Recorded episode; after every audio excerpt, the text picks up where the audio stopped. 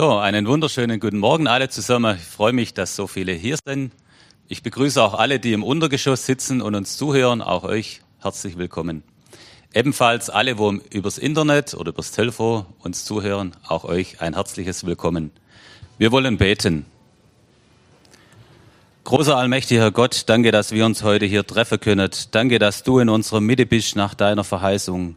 Danke für dein Wort, das Geist und Leben ist. Danke, dass wir jetzt aus deinem Wort der Bibel hören können, dass du Worte des ewigen Lebens hast und dass wir darauf hören können. Mach uns jetzt ruhig und stille, dass wir auf dein Wort hören können. Amen. Ich möchte zu Beginn ein Vers aus der Bibel lesen, aus Matthäus 13, Vers 46. Das ist ein Gleichnis, das Jesus erzählt hatte und dort sagt er, da er, da er eine kostbare Perle fand, ging er hin und verkaufte alles, was er hatte und kaufte sie.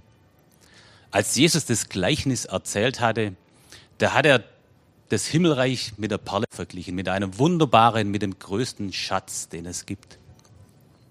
Und da hat er gesagt, dass es sich lohnt, alles hinzugeben und diesen Schatz in Empfang zu nehmen. Und das gilt auch uns heute noch dass wir uns nicht mit Nebensächlichkeiten beschäftigen, dass wir uns aufs Größte, aufs Wichtigste beschäftigen, aufs Himmelreich. Und davon wollen wir auch heute hören in der Predigt. Vielen Dank, Thomas Horrer, dass du heute zu uns gekommen bist und uns die Botschaft bringst. Vielen Dank. Ich freue mich, heute bei euch in Gschwend zu sein. Ja, und begrüße euch auch von meiner Seite ganz herzlich. Und ebenso begrüße ich alle Zuhörer und Geschwister, die den Livestream bei sich zu Hause verfolgen. Liebe Zuhörer, große Ereignisse, die werfen ihre Schatten voraus. Ich habe zum Beispiel noch nie aus der Raumfahrt gehört, dass ein Astronaut zum anderen sagt, du heute Nachmittag, da machen wir mal kurz eine Spritztour an unserem Space Shuttle. Da wurde neues Haupttriebwerk, Haupttriebwerk eingesetzt. Ja, und jetzt schauen wir mal, wie die Beschleunigung ist und eben mal kurz Richtung Mond und dann, ähm, ja, werden wir so die ersten Eindrücke haben. Also es ist uns allen klar, wenn es um die Raumfahrt geht und da müssen wir nicht mal viel Ahnung haben, aber eben so eine Raumfahrt, so eine Mission, die wird gut vorbereitet. Und da wird auch sehr viel in die Details reingesteckt. Da werden dann auch Checklisten abgearbeitet und nochmal durchgegangen, bis wirklich alles stimmt und man dann eben in das Weltall fliegen kann. Große Ereignisse werfen ihre Schatten voraus. Das findet ja auch millionenfach auf unserer Erde statt. Jedes Jahr da heiraten Menschen und wenn es darum geht, dass man heiratet, ein Datum ausmacht, dann geht man ja diesem Tag der Hochzeit ganz bewusst entgegen. Jetzt nehmen wir an, da ist ein junges Paar, das heiraten möchte und dann fest, festlegt, am 23. Mai 2021 wird geheiratet, dann ist es also nicht einfach so, das Datum, den Termin hat man gesetzt und damit ist das Wesentliche gemacht. Nein, es ist vielmehr so. Die zwei Menschen, die sich kennen, die wollen sich ja noch mehr kennenlernen. Da soll noch mehr an Nähe und Einheit entstehen. Man möchte wissen, wen man heiratet, mit, mit, wem man den Weg durchs Leben geht und eben man verbringt gemeinsam Zeit und natürlich, man bereitet auch die Hochzeit vor und investiert auch da entsprechend in die Details, dass das wirklich werden darf. Apropos heiraten. Vor einigen Jahren, ich war unterwegs im Auto und habe eine Predigt angehört von ja, einem Verkündiger und er erzählt, wie es ihm vor Jahren ergangen ist. Es ist Samstag und er ist zu Hause, er erledigt einiges. Ich weiß nicht mehr, ob es im Haus ist oder im Studierzimmer auf dem Hof, wo auch immer. Auf jeden Fall, es kommt plötzlich ein Anruf und er wird angesprochen, Herr Pfarrer, wir warten auf Sie. Wir sind bereits über der Zeit. Beim Abnehmen, da hat er nicht so ganz registriert, wer den, den, Namen gesagt hat und um wen es genau geht.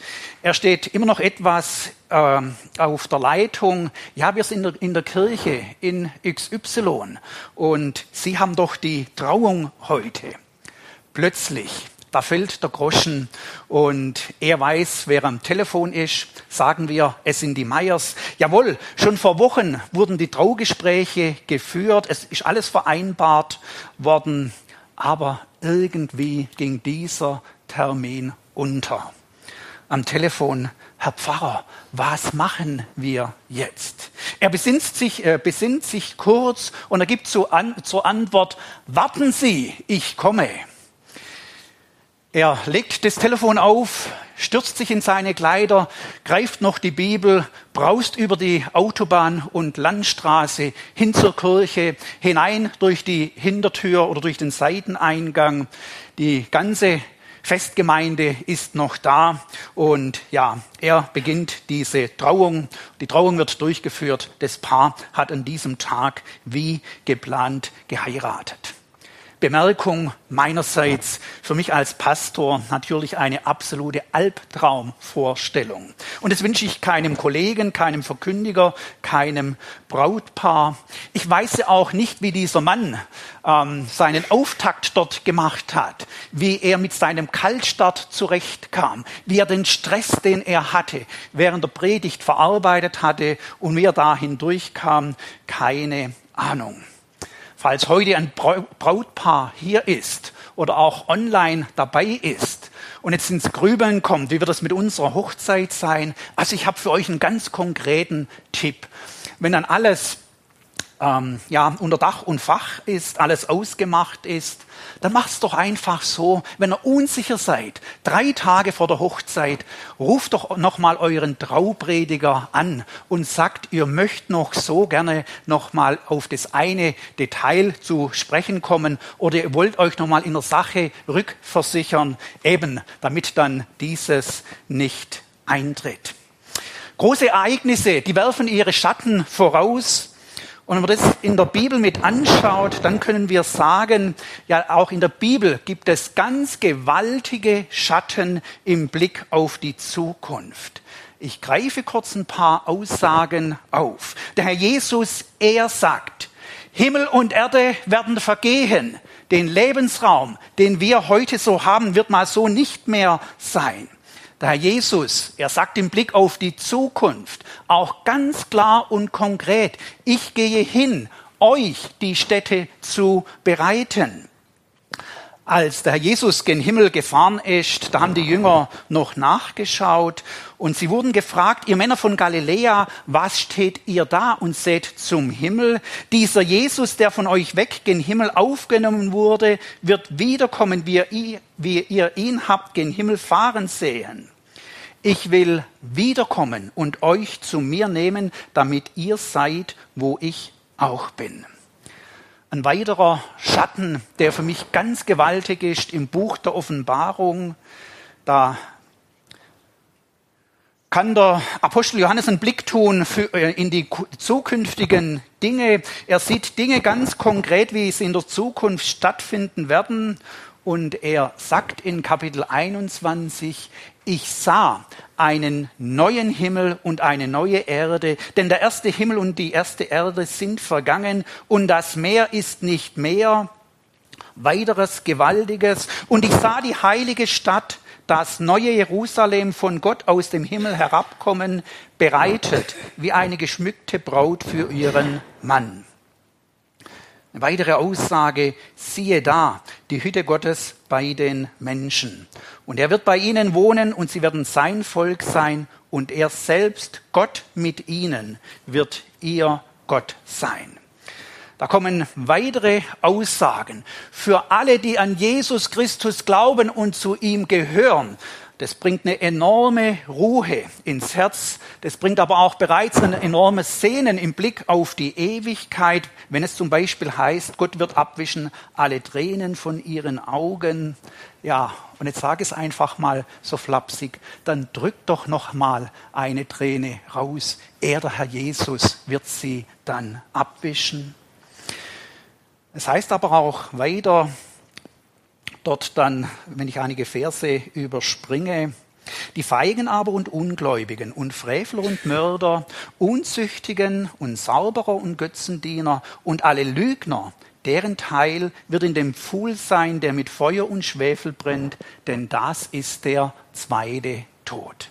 Also es treten gewaltige Ereignisse, gewaltige Veränderungen ein. Wir gehen diesen ähm, Ereignissen entgegen.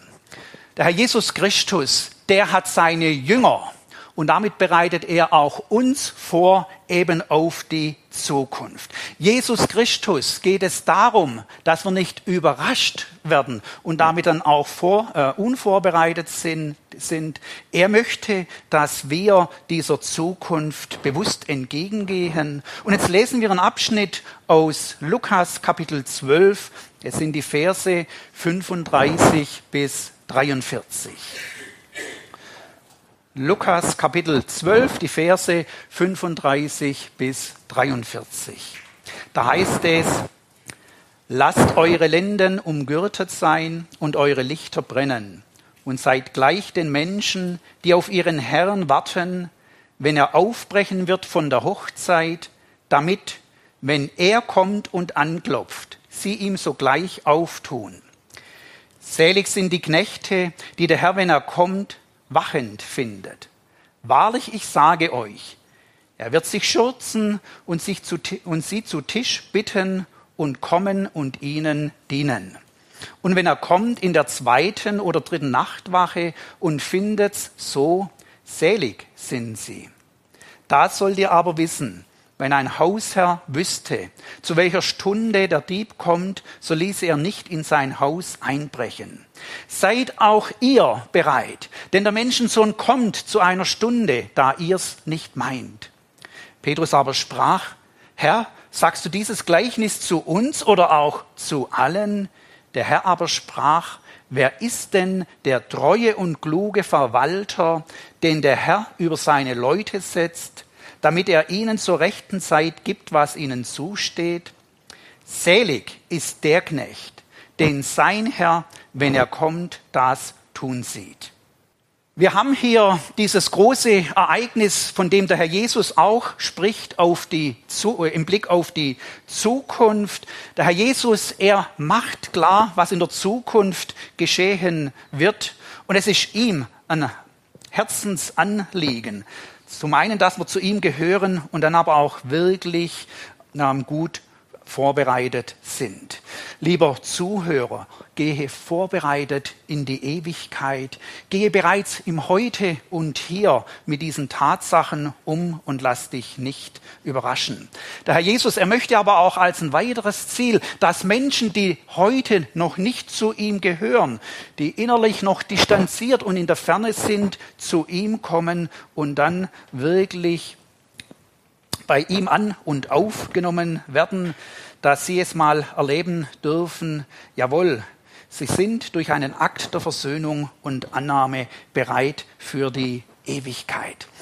Lassen wir uns nichts vormachen, so schön es hier auf dieser Erde ist und so gerne wir auch hier sind. Der Moment wird kommen, wo wir hier abtreten werden und vor Gott antreten werden. Die Bibel lässt es uns mehrmals wissen, dass wir vor dem Richterstuhl und vor Gott uns unser Leben verantworten müssen. Und dann wird Gott über unser Leben ein Urteil sprechen. Wenn wir dann mal in der Ewigkeit sind und es, wir auch den Blick zurück haben auf unser Leben, wird es also nicht darum gehen, ob wir unsere eigenen Ziele erreicht und verwirklicht haben. Es wird rückblickend auch nicht darum gehen, ob unser Leben so richtig cool und angenehm war und ob wir so einen Höhepunkt nach dem anderen hatten.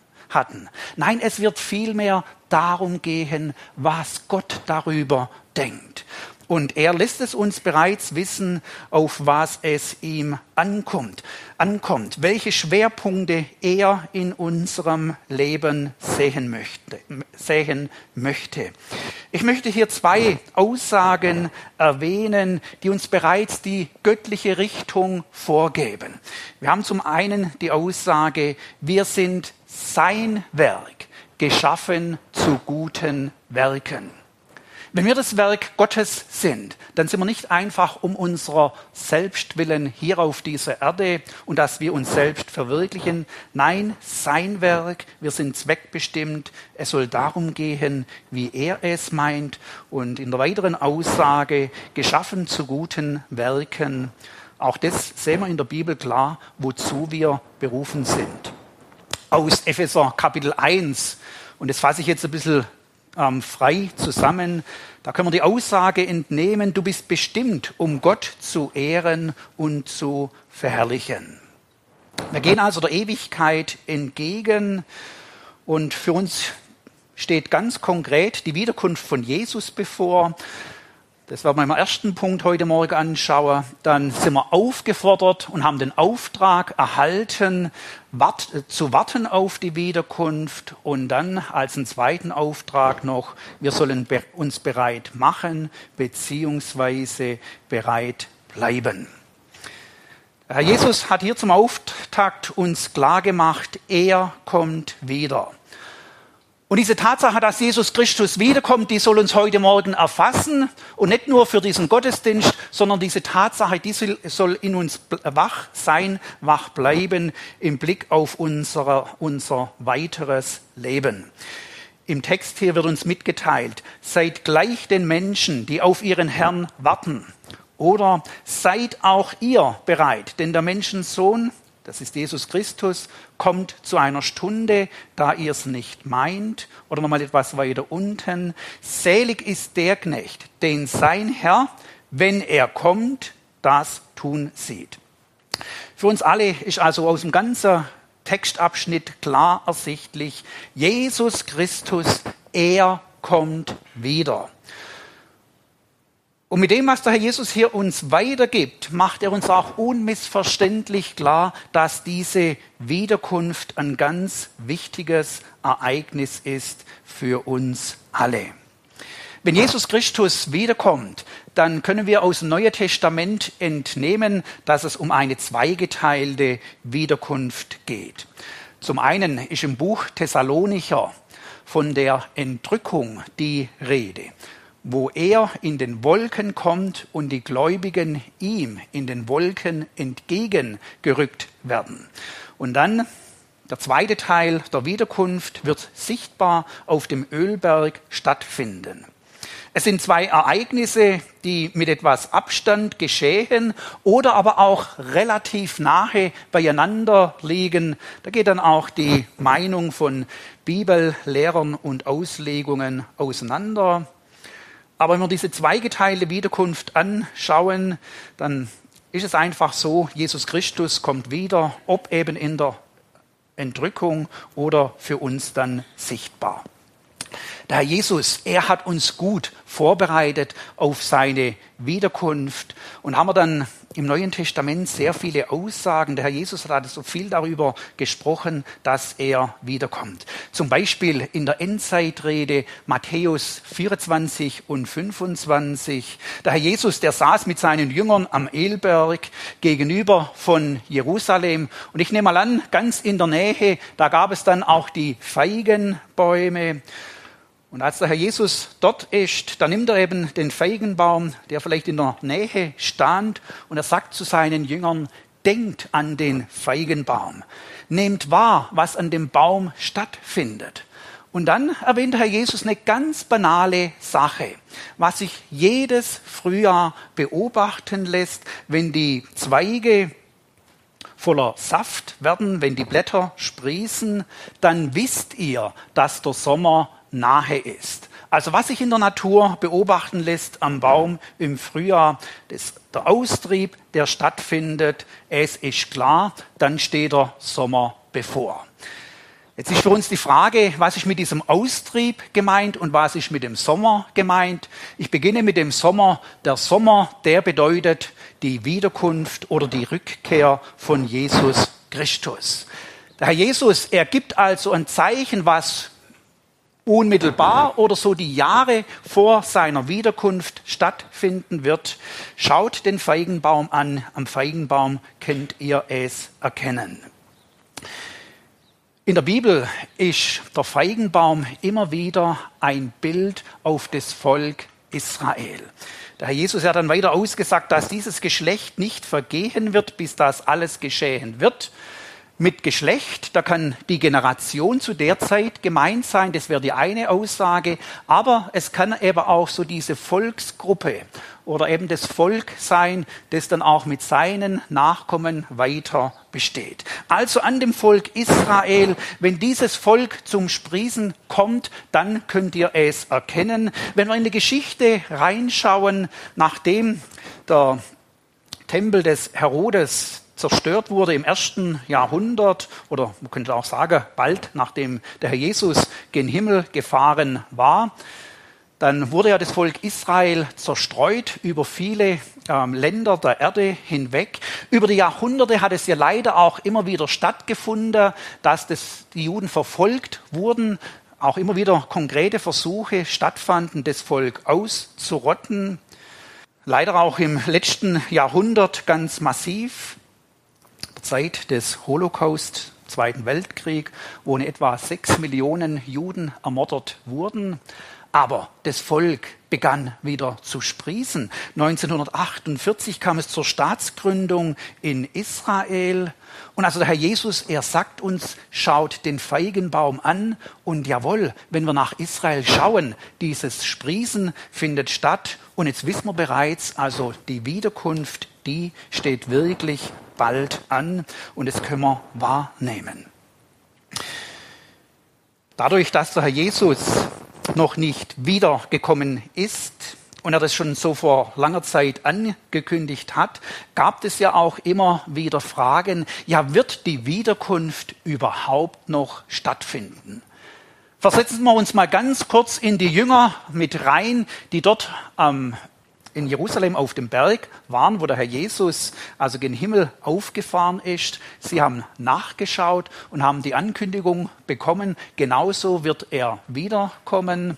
Also ich denke mal, die haben nicht damit gerechnet, dass da noch in etwa 2000 Jahre vorbeigehen. Die haben auch nicht damit gerechnet, dass das vielleicht nach fünf Generationen sein wird. Die haben auch nicht damit gerechnet, dass das dann in vier oder fünf Jahren sein wird.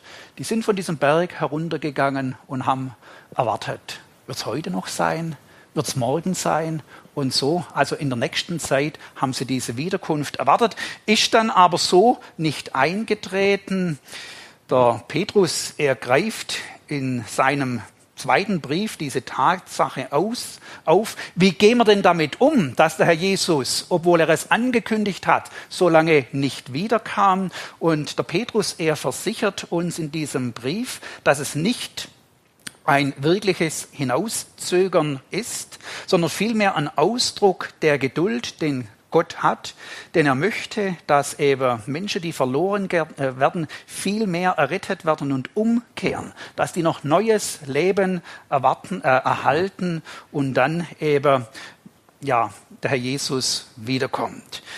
Die Rückkehr des Herrn Jesus hat sich jetzt auf die eine äh, Seite schon ähm, hingezögert, aber er wird wirklich mal wiederkommen. Der Kirchenvater Augustinus, der soll gesagt haben, den einen konkreten Tag, den hat Gott uns verborgen, dass wir Acht haben auf alle Tage. Wir sehen weiter im Neuen Testament, dass die Wiederkunft ganz plötzlich und überraschend geschieht. Auch in Matthäus 24, bei der Wiederkunft des Menschensohnes wird es sein wie in den Tagen Noahs.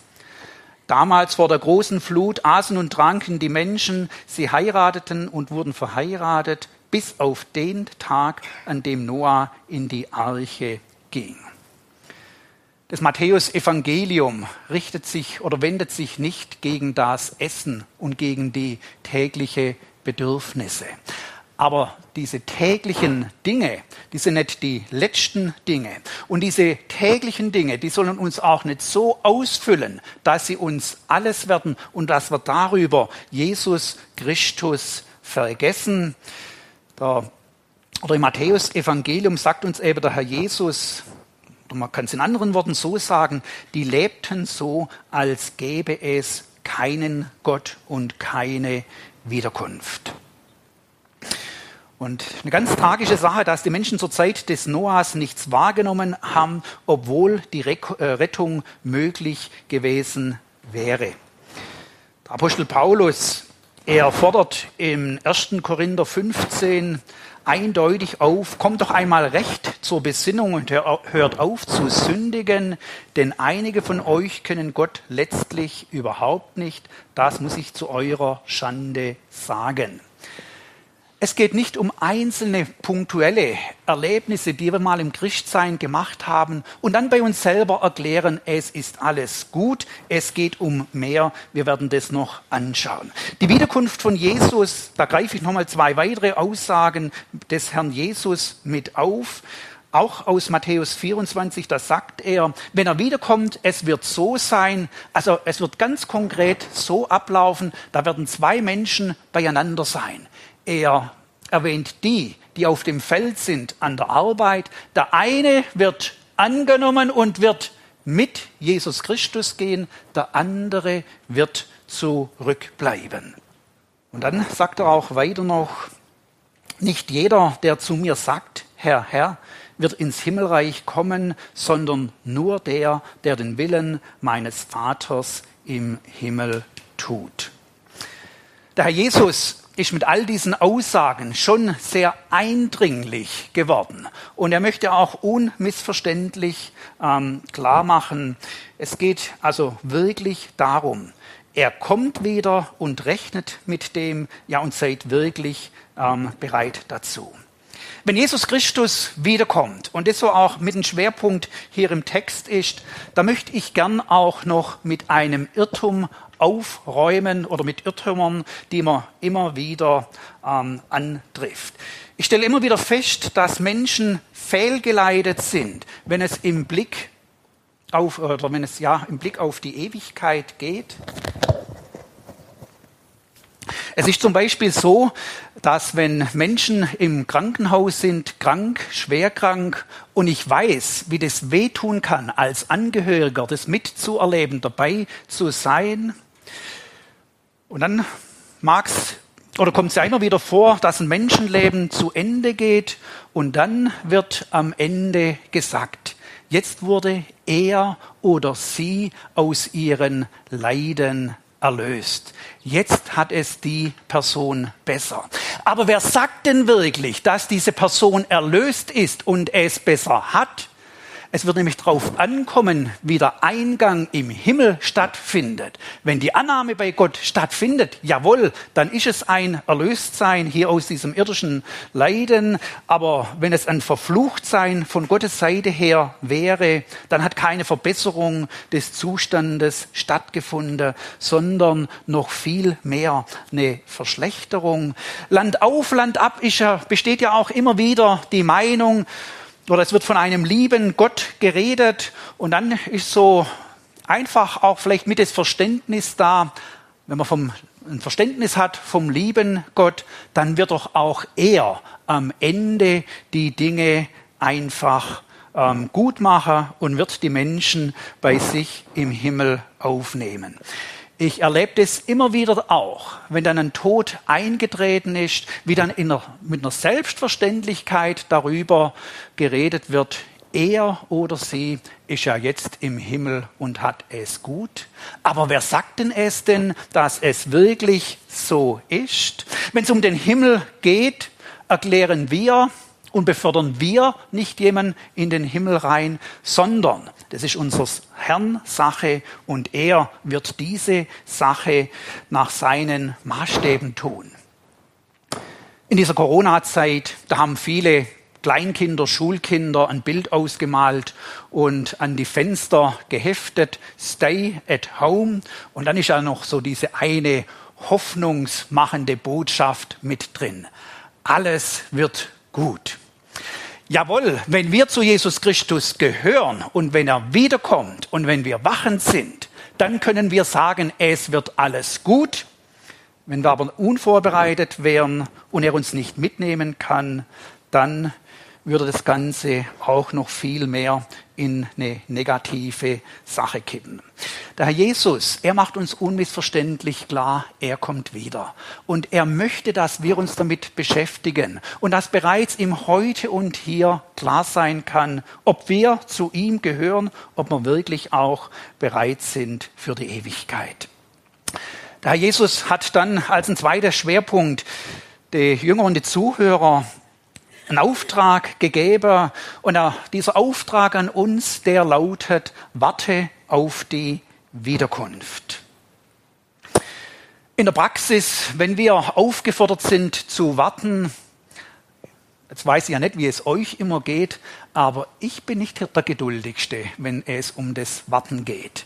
Und da kann man schon ungeduldig werden und vielleicht auch mal an der Stelle ungehalten. Man wartet und wartet und wartet vergebens, es tut sich nichts. Also wenn eine Mutter weiß, ihr Grundschulkind kommt um normalerweise um halb eins heim. Wenn es fünf Minuten später kommt, sage ich mal, kein Problem. Und wenn es zehn Minuten später wird und das Essen schon ein bisschen kalt wird und es kommt dann, ist für mich auch nicht das Desaster. Aber eben wenn das Kind erst nach drei Tagen heimkommen würde. Also da würde ich nicht einfach zur Tagesordnung übergehen und ja alles gut sagen, sondern da würdet ja oder würdet grundlegende Frage anstehen. Wir warten oder sind aufgefordert, auf die Wiederkunft zu warten. Nochmal ein Beispiel dazu. Auch in diesem Text ist ja die Hochzeit mit angesprochen und ich habe das Beispiel des Heiratens bereits gebraucht. Jetzt sind da zwei junge Menschen, die sich kennenlernen, die heiraten, die den Bund fürs Leben eingehen. Und jetzt nehmen wir für unseren Fall an, bei diesem jungen Paar, da ist es so, sie haben sich kennengelernt, sie lieben sich, sie haben, sich, sie haben für sich die Klarheit, jawohl, diesen Bund, den wollen wir machen. Wir wollen gemeinsam durchs Leben gehen. Sie verloben sich, aber jetzt ist es so für die junge Frau, da steht noch ein Aus, Auslandsaufenthalt an, drei Monate Praktikum, sagen wir mal im Hinterland von Südafrika, weit weg und sie macht sich also, ja, oder reist ab, verabschiedet sich für den jungen Mann wird es wahrscheinlich so sein, wenn der nach zwei Tagen den Kopf hängen lässt und seine Freunde muntern ihn auf, ähm, du, wird schon wieder, macht er nichts draus, wir sind ja schließlich für dich da. Also so richtig wird es die Aufmunterung nicht sein. Er wird eben seine Verlobte, seine künftige Frau vermissen. Die drei Monate gehen ins Land, der Tag der Rückkehr kommt und keine Frage. Im Normalfall wird es so sein. Was dieser Mann die letzte Woche auch immer gemacht hat, wenn die künftige Frau zurückkommt, er wird Zeit haben. Er wird auch bereit sein, sie auf dem Flughafen abzuholen. Und ob er dann einen Blumenstrauß dabei hat oder nicht, aber auf jeden Fall, er wird so weit vorgehen, wie es geht. Der Blick rein durch die Sicherheitstüre. Er möchte diesen ersten Blick erhaschen, wo sie ihm entgegenkommt und dann natürlich Begrüßung und so weiter. Aber jetzt nehmen wir mal an, dieser junge Mann, er würde eine WhatsApp schreiben und jetzt kommt seine Verlobte an aus dem Flugzeug heraus, Handy wird der Flugzeugmodus herausgenommen und sie bekommt die Nachricht, ähm, setzen wir einen Namen ein, Katrin, hör mal, ich war mir nicht sicher, ob das Flugzeug, Flugzeug rechtzeitig ankommt. Es hätte ja auch sein können, dass es Verspätung gibt und ich wollte also nicht meine Zeit vergeuden mit einer eventuellen ähm, Verspätung. Ich werde nicht kommen. Ähm, ich bin zu Hause. Du kannst ja zu mir kommen. Oder wenn die Nachricht lauten würde, Katrin, ich habe mir schon über drei Jahre vorgenommen, dass ich mal den Keller aufräume. Und vorgestern habe ich mich dran gemacht. Du wirst sicherlich Verständnis haben. Jetzt ist der Keller dran und ähm, sicherlich bist du von der Reise auch müde. Fahr doch für dich nach Hause und dann, ähm, wenn du morgen ausgeschlafen bist, können wir uns dann treffen. Kommst am besten zu mir. Ja, je nachdem, wie so eine Nachricht ähm, ausfallen wird, würde. Also bei dieser jungen Frau würde das ja unweigerlich etwas auslösen. Zum Beispiel, dann soll er doch seinen Keller aufräumen. Wenn du mir nicht so wichtig bist, dann wäre Grundlegendes in Frage gestellt. Wie sieht es denn für unseren Herrn Jesus aus? Er, der uns gesagt hat, er kommt wieder. Wie sieht es für ihn heute im Himmel aus, wenn er auf uns schaut? Er weiß um unser Innerstes. Er weiß drum, ob wir ihn wirklich erwarten. Wir einander können da uns vielleicht schon etwas vormachen und auch versuchen, einen Eindruck weiterzugeben. Aber eben der Herr Jesus er weiß, was in uns stattfindet, ob der Keller vielleicht so viel wichtiger ist als er, der nächste Urlaub, unsere Freizeit, der gute Verdienst. Er weiß um die Dinge, die uns antreiben. Jesus Christus, er kommt wieder. Er hat uns den Auftrag gegeben zu warten und hat uns diesen Auftrag gegeben mit einem ganz klaren Verständnis. Er hat die Erwartung, dass unsere Herzen ihm selber gehören. So war es im Moment, als wir umgekehrt sind, als wir uns zu Jesus Christus bekehrt haben. Und so soll es für die Zukunft auch bleiben. Der Herr Jesus gab dann noch den, auf, den zweiten Auftrag, dass wir Menschen uns bereit machen und bereit bleiben. Für uns tut sich ja ganz konkret die Frage auf, wie bereiten wir uns ganz konkret vor und wie sieht dieser Stand, die Stellung des Bereitseins dann wirklich aus? Wenn es um die Bereitschaft für die Wiederkunft von Jesus Christus geht, dann möchte ich eine Sache ganz klar an die erste Stelle stehen. Und die, an der ersten Stelle und als das Wichtigste steht folgende Tatsache. Bereit zu sein und bereit zu werden für die Wiederkunft von Jesus Christus, das ist ja ein ganz konkreter Vorgang, der in dem Herzen eines Menschen stattfindet. Oft geschieht das in etwa so, dass dieser Mensch von der Seite von Jesus her einen Ruf vernimmt. Zum Beispiel diese konkrete Aufforderung, komm und folge mir nach.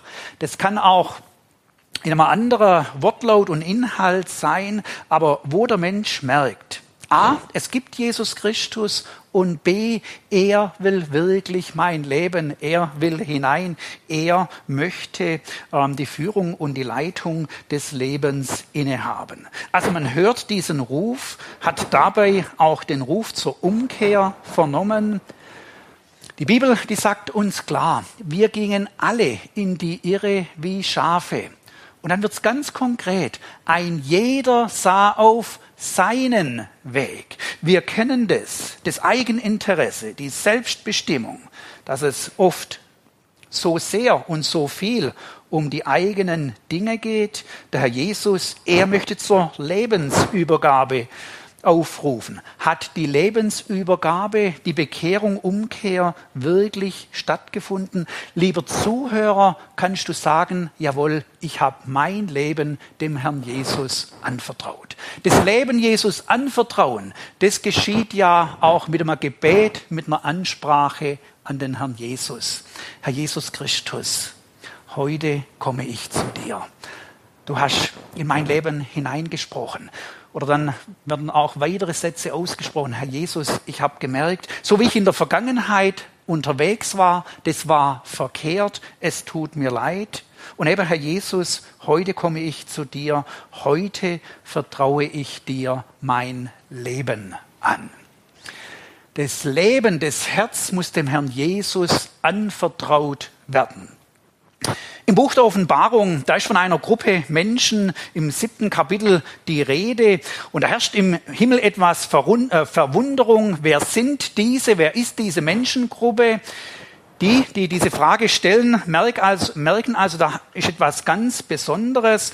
Dann heißt es zum einen, dass diese aus der Trübsal gekommen sind. Sprich, die haben Schweres in ihrem Leben durchgemacht, möchte aber hier an dieser Stelle gleich sagen, Trübsal allein und ein schweres Leben meint nicht, dass am Ende einfach Gott den Menschen annimmt. Dann wird eine zweite Sache ausgesprochen, dass diese Menschen ihre Kleider gewaschen und hell gemacht haben im Blut des Herrn Jesus Christus. Jetzt mag für den einen oder anderen diese Formulierung nicht geläufig sein. Ähm, etwas in Blut zu waschen macht man im Alltag nicht. Was ist damit gemeint? Es geht darum, am Kreuz von Golgatha starb Jesus Christus für uns Menschen. Oder am Kreuz von Golgatha hat er Jesus sein Leben für uns dahingegeben eben damit wir neues Leben empfangen. Am Kreuz von Golgatha ist es möglich, dass der Mensch mit Gott versöhnt wird, dass mal ausgeräumt wird, was zwischen Gott und uns Menschen steht.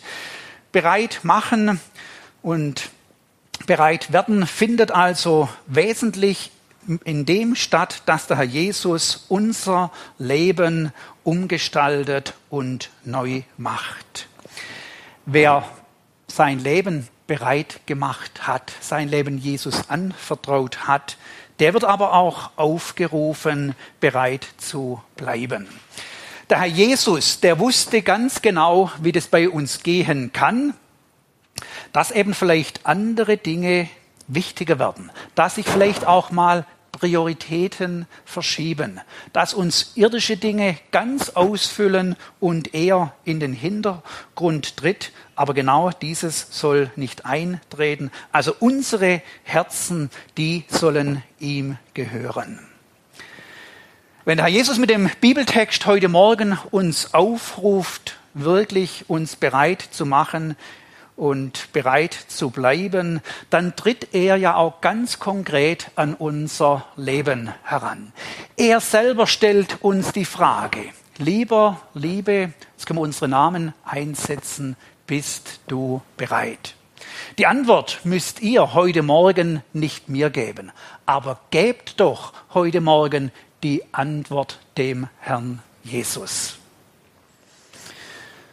Die Frage nach der Bereitschaft, auch im Lichte der Heiligkeit Gottes, ist ja schon sehr eine tiefgehende Frage.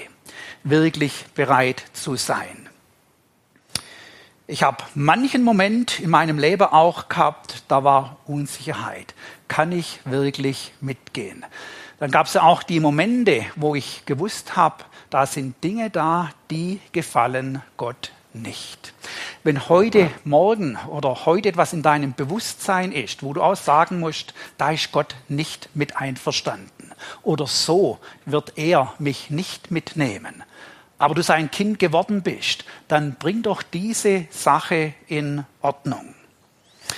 In der vergangenen Woche, es war nicht nur einmal, wo ich mich an meinen Herrn Jesus gewandt habe und ihm einfach auch die Dinge gebracht habe, wo ich wusste, die sind nicht in Ordnung, ob es von der Einstellung ist, vom Denken her, dass ich da irgendwo auch innerlich verkehrt unterwegs war.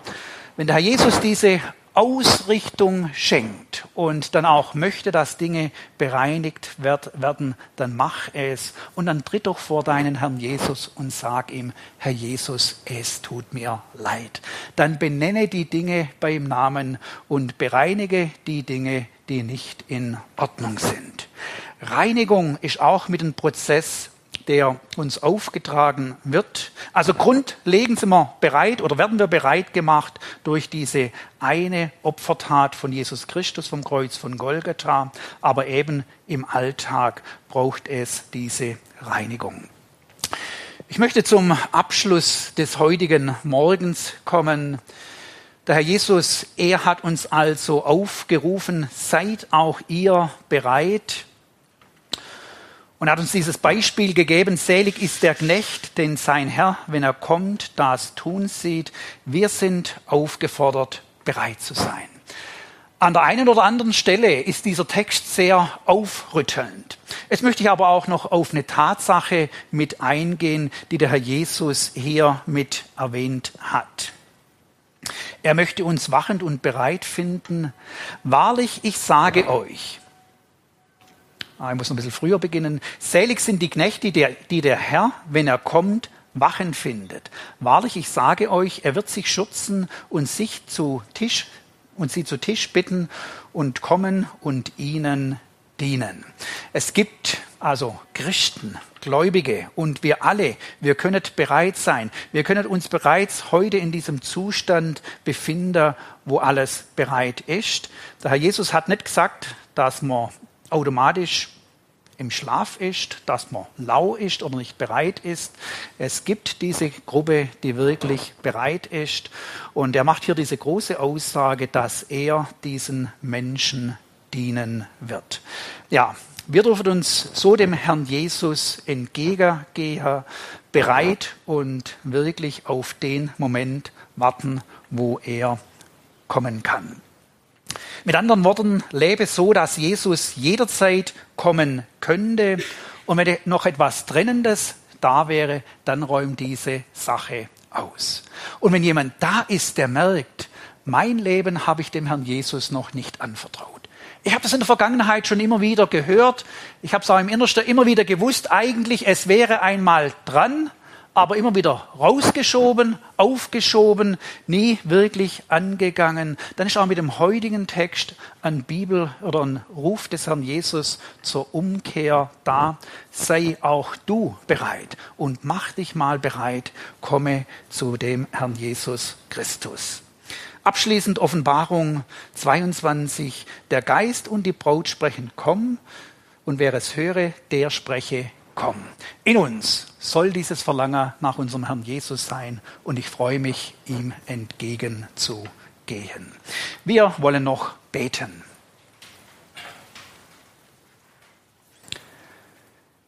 Herr Jesus Christus, danke, dass du nicht irgendeiner, der in der Geschichte bist. Danke, dass du der von Gott gemeinte und gesandte Retter der Welt bist. Danke, dass du dich mitgeteilt hast. Ja, und danke, dass so viele von uns dich erkennen durften, der wirklich ins Leben tritt, der das Leben dann aber auch neu macht. Dann danken wir dir auch, dass du im Alltag immer wieder da bist, dass du zur Seite bist, dass du im Alltag vorangehst. Wir sind so froh und dankbar, dass du unseren Blick auch immer wieder auf das Wesentliche lenkst. Danke, hast du uns heute Morgen auch die Frage der Ewigkeit vorgelegt und ob wir bereit sind für dich und deine Wiederkunft. Ja, danke, dass es nicht eine Sache der Unmöglichkeit und der Schwierigkeit ist. Danke, ja, dass du dich selber gegeben hast. Danke, dass am Kreuz von Golgatha du die Schuld ausgeräumt hast und dass, wer es im Glauben annimmt, wirklich zu dir gehören darf für Zeit und für die Ewigkeit. Herr Jesus, wir bitten dich auch von Herzen, lass du dieses Bewusstsein deiner Wiederkunft in uns wach bleiben, dass uns nicht andere Dinge wichtiger werden. Lass es im Alltag immer wieder geschehen, dass die Ausrichtung zu dir da ist, der ganz konkrete Aufblick zu dir und dass wir so mit dir rechnen dann wollen wir dich auch für die künftige Woche bitten. Wir bitten dich um deinen Segen, um deine Gegenwart. Wir bitten dich auch, dass du uns in und in äh, uns in dir bewahrst. Danke, ja, du, dass du es tust. Danke, dass du weiter vorangehst. Amen. Ich möchte noch den Hinweis geben, wenn sich von der Predigt her, von der Verkündigung eine Frage aufgetan hat oder es auch ein Handlungsbedarf steht, wo man mal konkret wird mit den Schritten dem Herrn Jesus gegenüber, dann besteht von meiner Seite aus das Angebot, dass ihr da nachher gerne auf mich zukommen dürft. Für diejenigen, die den Gottesdienst online verfolgen, auf unserer Homepage sind Telefonnummern mit Personen geschaltet, wo ihr gerne anrufen könnt und dann sind wir auch telefonisch dazu bereit.